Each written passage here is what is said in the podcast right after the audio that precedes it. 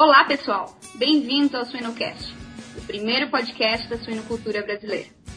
Meu nome é Fernanda Laskowski e esse e os outros Suinocasts podem ser encontrados em www.suinocast.com.br. Suinocast conta com o patrocínio das empresas Bayer, se é Bayer é bom, AgroSéries Peak, BR Nova Sistemas Nutricionais e The Health. Também conta com o apoio da suinocultura industrial. Todas essas empresas apoiam a educação continuada na suinocultura. Marque na sua agenda o nono Sinsui, Simpósio Internacional da Suinocultura, que ocorrerá em Porto Alegre entre os dias 12 a 14 de maio, sendo uma ótima oportunidade de atualização técnica na nossa área. O bate-papo de hoje abordará o assunto influenza na suinocultura. A nossa convidada é a médica veterinária Daniele Gava. Daniele Gava é médica veterinária pela Universidade do Estado de Santa Catarina mestre em Ciências Veterinárias pela Universidade do Estado de Santa Catarina também, e é doutora pela Universidade Federal do Rio Grande do Sul e pela National Animal Disease Center dos Estados Unidos. Atualmente é analista A na Embrapa Suínos e Aves e tem experiência em virologia de suínos, com foco para influenza A, parvovírus suínos e circovirose tipo 2. Olá, Dani, tudo bem com você? Tudo, Fernanda. E contigo? Tudo certo. Antes de iniciar o nosso bate-papo, nós aqui do Suinocast, a gente tem uma pergunta que chamamos de pergunta quebra-gelo. Vamos lá. Então, Dani, qual é o seu hobby? Bom, é, eu adoro viajar, eu acho que esse é o meu hobby preferido, mas nem sempre isso é possível, né? Então, quando eu não posso viajar e conhecer lugares diferentes, eu fico em casa, aproveito para descansar, para ler um bom livro e fazer uma comidinha boa, um bom vinho e uma boa companhia. Ah, que legal, que legal. Então, Dani, vamos falar um pouquinho de suinocultura.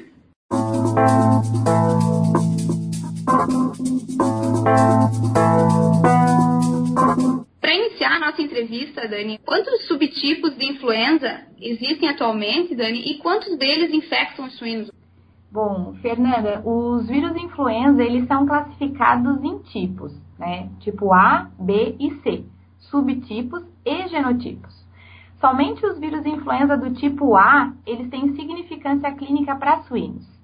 Os subtipos dos vírus influenza A, eles são definidos, então, baseados nas duas glicoproteínas de superfície que se projetam no envelope viral, e elas são chamadas hemaglutinina e neuraminidase. Até o momento, já foram descritas 18 subtipos de hemaglutinina e 11 tipos de neuraminidase. Os dois últimos subtipos identificados, que foram o H17N10 e o H18N11, só infectam morcegos. Atualmente, circulam em suínos os subtipos virais H1N1, H1N2, H3N2 e as suas variantes. E qual seria a importância do suíno, uma vez que a influenza ela é considerada uma zoonose? Bom, a grande importância deve ser ao fato de que os suínos eles são considerados uma das espécies onde o vírus influenza ele sofre rearranjos ou trocas de genes virais com maior facilidade, originando assim novos vírus influenza. E nessa mesma linha, Dani, como que ocorre a transmissão e a infecção pelo vírus influenza nos suínos?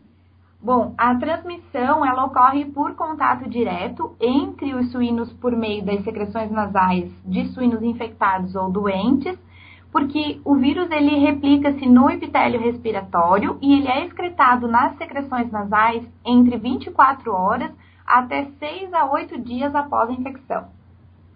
Muito bem, Dani. E como que a influenza ela se manifesta na granja quando falamos no quesito morbidade e mortalidade? Esse, esse agente ele geralmente atua de forma primária? Fernanda, quando o vírus influenza é introduzido pela primeira vez na granja, ou seja, o que nós chamamos de rebanhos não imunes, a doença ela aparece na sua forma epidêmica e acomete até 100% dos animais e de várias faixas etárias. Uma vez que a doença ela já foi estabelecida, é, que é o que a gente diz forma endêmica, a doença, então, ela aparece afetando vários animais, na, principalmente na fase de creche, em rebanhos não vacinados, porque os anticorpos maternais, eles persistem até a sexta semana de vida. O que pode acontecer também são várias reinfecções, uma vez que a imunidade cruzada entre os diferentes subtipos virais, ela é parcial.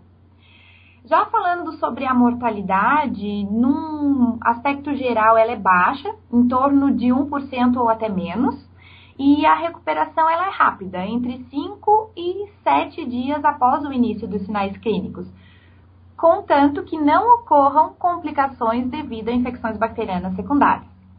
É, com relação à tua segunda pergunta, o vírus influenza ele é considerado sim um dos agentes primários e ele tem uma grande eh, relevância dentro do complexo de doenças respiratórias suínas. O vírus influenza, como que ele atua, né? Ele destrói o aparelho mucociliar respiratório, predispondo então a colonização de bactérias e potencializando a doença respiratória causada por outros agentes infecciosos, agravando o quadro clínico. Ok, Dani. E com todas essas informações, falando um pouquinho sobre o diagnóstico da doença, quais seriam esses pontos chaves para a gente ter um sucesso no diagnóstico da doença nos suínos? Olha, o sucesso do diagnóstico de influenza A nos suínos, ele depende é, principalmente da colheita correta de amostras na fase febril da doença, que nada mais é do que a fase aguda da doença nos primeiros cinco dias após a infecção. Além disso, ele também depende né, do acondicionamento e envio apropriado dessas amostras para o laboratório, aliado à escolha de testes diagnósticos e também a sua interpretação em relação à situação observada no campo. De uma forma geral, o diagnóstico de influenza ele é mais eficiente quando são colhidas amostras biológicas de vários suínos. Dessa forma, a gente aumenta a possibilidade de ter alguns suínos amostrados durante o pico da excreção viral ou com grande quantidade de vírus no pulmão, aumentando assim a chance de se obter um diagnóstico positivo. Para o diagnóstico da influenza, devem ser colhidas amostras de secreção nasal, de fluido oral ou de tecido pulmonar dos suínos. E as técnicas disponíveis né, que são utilizadas para o diagnóstico de influenza são, então, as técnicas de RT-PCR convencional ou em tempo real, o isolamento viral e a imunistoquímica. Muito bem. E partindo um pouco para o lado econômico, qual seria o impacto da influenza suína frente à produção e o consumo de carne hoje? A infecção pelo vírus influenza em suínos, ela é restrita ao trato respiratório. Então, dessa forma, o vírus ele não está presente em outros tecidos, como no caso o tecido muscular. Assim, a carne suína ela é considerada segura para o consumo humano e, de acordo com a Organização Mundial de Saúde Animal, a presença de influenza A em suínos ela não deve ser considerada uma barreira para o comércio internacional da carne suína que bom, né? Uma informação muito relevante, até porque no Brasil o consumo de carne suína, apesar de estar crescendo, ele ainda é muito baixo, né, Dani? Exatamente, exatamente. Então, vamos para a nossa última questão aqui. Na sua opinião, Dani, quais seriam as medidas preventivas eficazes? Como que as vacinas presentes no mercado hoje elas podem ajudar na prevenção e no controle dessa doença? Bom, essa pergunta ela, ela é breve, mas a resposta é um tanto quanto extensa, porque existem várias coisas que nós podemos fazer frente ao vírus para minimizar o impacto e ajudar então uma melhor performance a campo. No Brasil, hoje, existe apenas uma vacina comercial monovalente disponível para o controle do vírus H1N1 pandêmico. Apesar de que a vacinação contra o vírus influenza ela é eficaz para o controle da doença nos rebanhos, deve-se levar em conta a existência de uma grande variabilidade genética entre as diferentes amostras do vírus para a fabricação das vacinas. É, por exemplo, né, nos Estados Unidos existem sete diferentes vacinas contra o vírus influenza licenciados pelo USDA e representam então os diferentes grupos de vírus que circulam em suínos naquele país. O conhecimento, então, dos principais vírus influenza que circulam no Brasil ainda é escasso, porque não existe um sistema de monitoria oficial para a doença. Dessa forma, uma alternativa para o controle de influenza em rebanhos brasileiros seria a utilização de vacinas autógenas, que é uma tendência também observada atualmente nos Estados Unidos devido ao surgimento de novos vírus, como o H1N1 pandêmico e também vírus endêmicos de suínos. A gente não pode deixar, então, né, de falar das famosas medidas de biosseguridade, que são, acho que, as mais importantes para o controle da influenza no rebanho e para diminuir também o impacto econômico negativo da produção de suínos, né, na produção, uma vez que a doença, quando estabelecida no plantel, ela é difícil de ser erradicada sem a depopulação completa. Então, nesse cenário, nessas medidas, né, a gente pode citar, por exemplo, a depopulação parcial, a segregação de suínos recentes mamados, o sistema chamado Todos Dentro, Todos Fora, e tudo isso associado a boas práticas de produção, como higiene, ventilação adequada das instalações. Isso é extremamente importante para evitar a disseminação do vírus.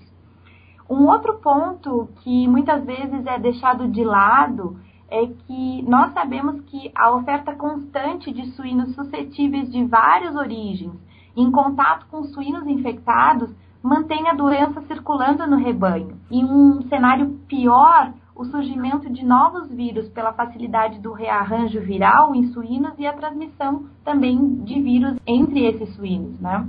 Bom, um outro ponto que nós julgamos muito importante é que, devido à possibilidade de pessoas transmitirem o vírus influenza para suínos e vice-versa, recomenda-se a vacinação de pessoas que trabalham na cadeia produtiva de suínos.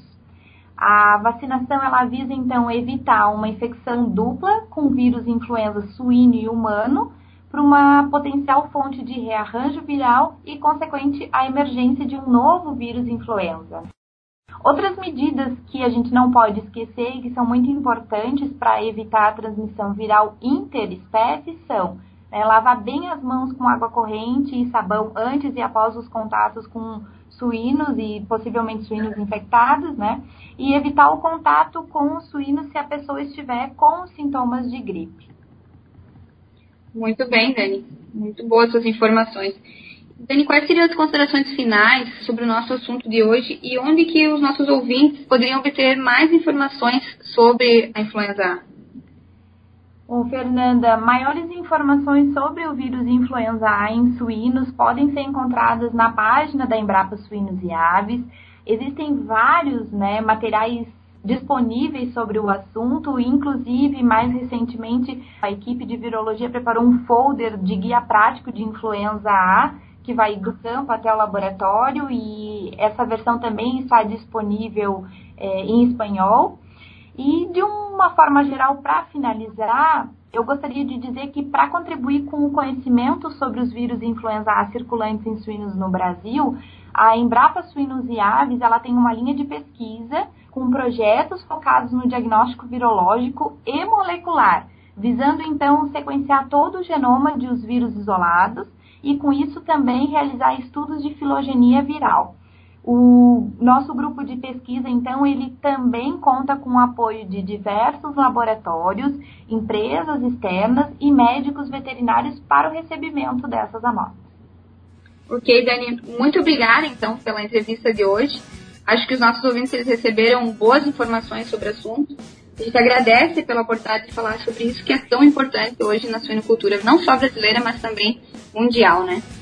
Muito obrigada, Fernanda. Nós estamos à disposição para qualquer esclarecimento.